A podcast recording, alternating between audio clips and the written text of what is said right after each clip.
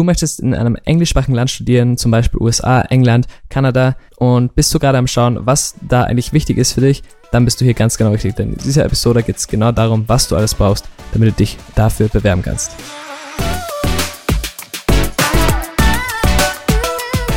Hallo Leute und herzlich willkommen zu einer weiteren Sprachwenture-Episode und schön, dass ihr wieder mit dabei seid, denn heute geht es darum, was du beachten musst, wenn du in einem englischsprachigen Land studieren möchtest.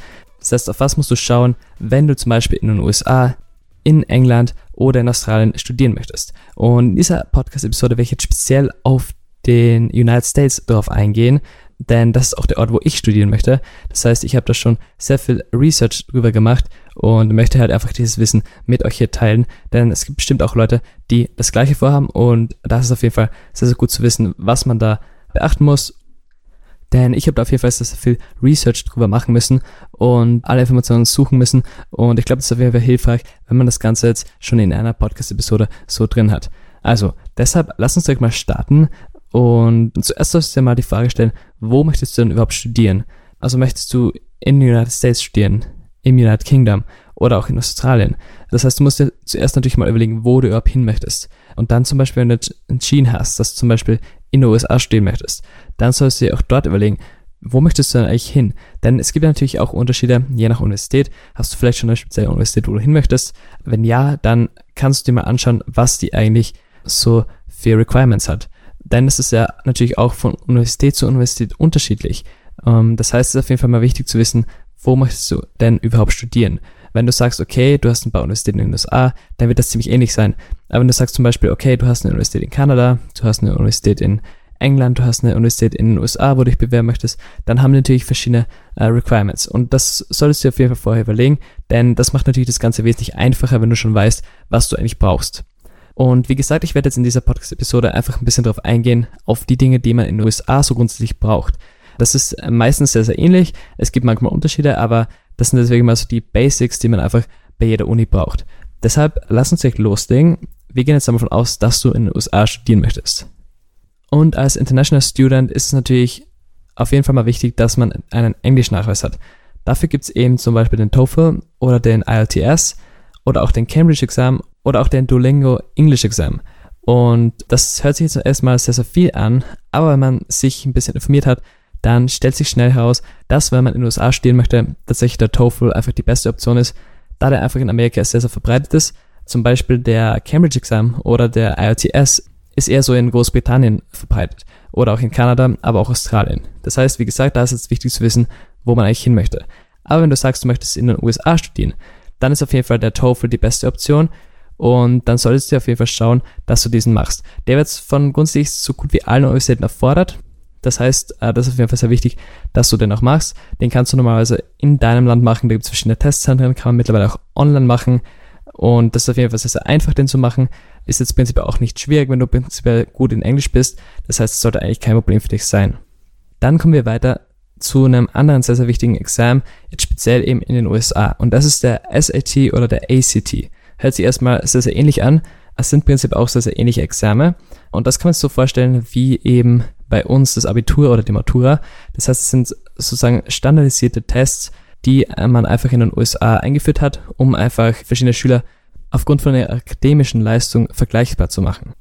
Und denn in den USA gibt es ja natürlich jetzt keinen vergleichbaren Examen, wie zum Beispiel bei uns das Abitur. Das gibt es bei denen einfach nicht. Und deswegen haben die eben diesen ACT oder auch SAT eingeführt. Das sind einfach zwei unabhängige Firmen, bei denen man das machen kann. Und das ist prinzipiell ein Examen, der besteht aus verschiedenen Teilbereichen.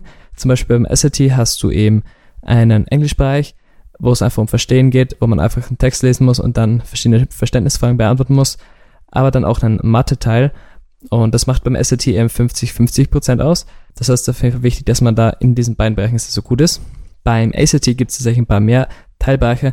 Da gibt es eben auch noch Naturwissenschaften und äh, noch einen zweiten Englischteil.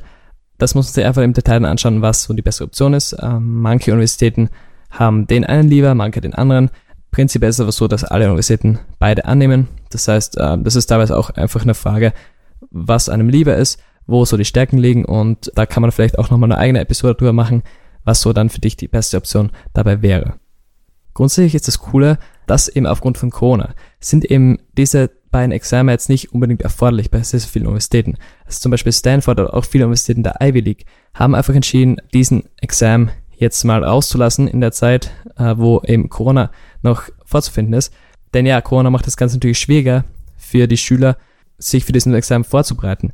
Und das heißt, die haben einfach entschieden, diesen als optional zu machen. Das heißt, ähm, ist natürlich gut, wenn du ihn hast, ist aber nicht unbedingt erforderlich in den, den kommenden zwei Jahren. Oder eben vielleicht auch länger, je nachdem, wie sich die Situation dann entwickelt.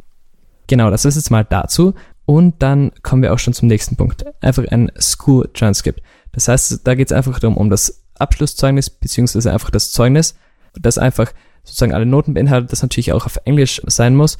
Das kann man einfach bei der Schule dann meistens auch beantragen, dass man das in Englisch auch bekommt. Ansonsten kann man das auch selbst einfach übersetzen und das dort dahin schicken. Also das wird an meisten Universitäten auch erfordert und das sollte man auf jeden Fall auch bereit haben.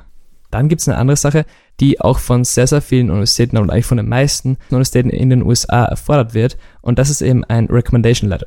Das heißt, das ist einfach ein Empfehlungsschreiben von einem Lehrer oder von einer anderen Person, kann auch von einem Arbeitgeber sein, zum Beispiel, der einfach dich sozusagen empfiehlt, der einfach etwas über dich schreibt und eben sozusagen einfach eine Empfehlung für dich als Person an die Universität gibt, damit du der Richtige bist. Und das heißt, da kannst du einfach zu einem Lehrer gehen. Das sind meistens werden so ein bis zwei erfordert. Dann gehst du eben zu ein bis zwei Lehrer, sagst eben, du bräuchtest das und die schreiben das dann über dich und die können das dann direkt an die Universität schicken. Wie gesagt, sowas wird wirklich von den meisten Universitäten erfordert, was auch Sinn macht und das ist, finde ich, auch ganz cool in den USA, dass man jetzt zum Beispiel jetzt nicht nur den akademischen Teil zählt, sondern eben auch andere Teilbereiche. Zum Beispiel der akademische Teil zählt eben dort nur rund 30 Prozent, dann hat man noch circa 30 Prozent die Recommendation Letters, dann hat man eben 30 Prozent Activities und die restlichen 10 Prozent ergeben sich dann eben auch noch aus anderen Teilbereichen. Das ist auf jeden Fall sehr, sehr cool, weil die schauen wirklich dein ganzes Leben an und entscheiden dann auf Basis dessen, ob du jetzt der Richtige bist und ob du dann am Ende auch angenommen wirst, was natürlich dein Ziel am Ende ist. So, wenn du jetzt all diese Dinge bereit hast, fragst du dich vielleicht, wo musst du denn dich bewerben? Und das ist jetzt ganz cool in den USA. Dort gibt es einfach ein Portal, das heißt Common App. Das ist einfach so ein Webportal, wo du diese ganzen Dinge hochladen kannst. Das ist einfach, da meldest du dich an, dann kannst du dort mal das Formular ausfüllen. Das musst du sehr, sehr viele Daten über dich angeben, mit deiner Familie. Und dann kannst du eben auch die ganzen Examen self-reporten. Das heißt, du musst einfach deine Ergebnisse dort eintragen und später schickst du dann das Ergebnis noch nach.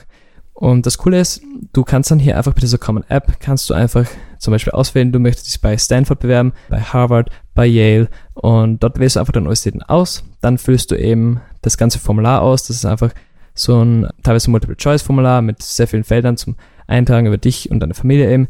Und dann gibt es eben auch noch teilweise spezielle Essays, die von einer bestimmten Universitäten erfordert werden, da füllst du das Ganze aus und dann kannst du das Ganze mit einem Klick an alle Universitäten schicken, das ist da wirklich sehr, sehr komfortabel und macht es auf jeden Fall wesentlich einfach, wie wenn man das Ganze jetzt einzeln schicken müsste. Also es ist wirklich sehr, sehr cool und da bin ich jetzt auch gerade dabei, da ich mich ja auch gerade im Moment bewirb an eine an mehreren Universitäten in den USA, äh, bin ich gerade dabei, das Ganze auszufüllen und ja, deswegen wollte ich einfach mal Erfahrungen hier mit euch teilen. So, das wäre es jetzt grundsätzlich schon für diese Episode. Ich hoffe einfach, die haben dieser, dieser kleine Einblick in diese Bewerbung einfach so ein bisschen geholfen, was man so einfach beachten muss, wenn man jetzt in den USA oder eben in anderen englischsprachigen Ländern studieren möchte, beachten muss.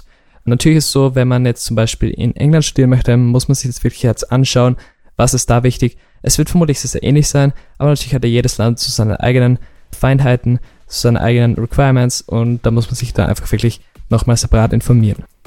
Also ich bedanke mich einfach mal bei dir fürs Zuhören. Vielen Dank, dass du dir diesen Podcast anhörst. Ich würde mich auf jeden Fall auch freuen, wenn du mir eine Bewertung bei iTunes da lassen würdest. Das hilft mir einfach, diesen Podcast laufend besser zu machen.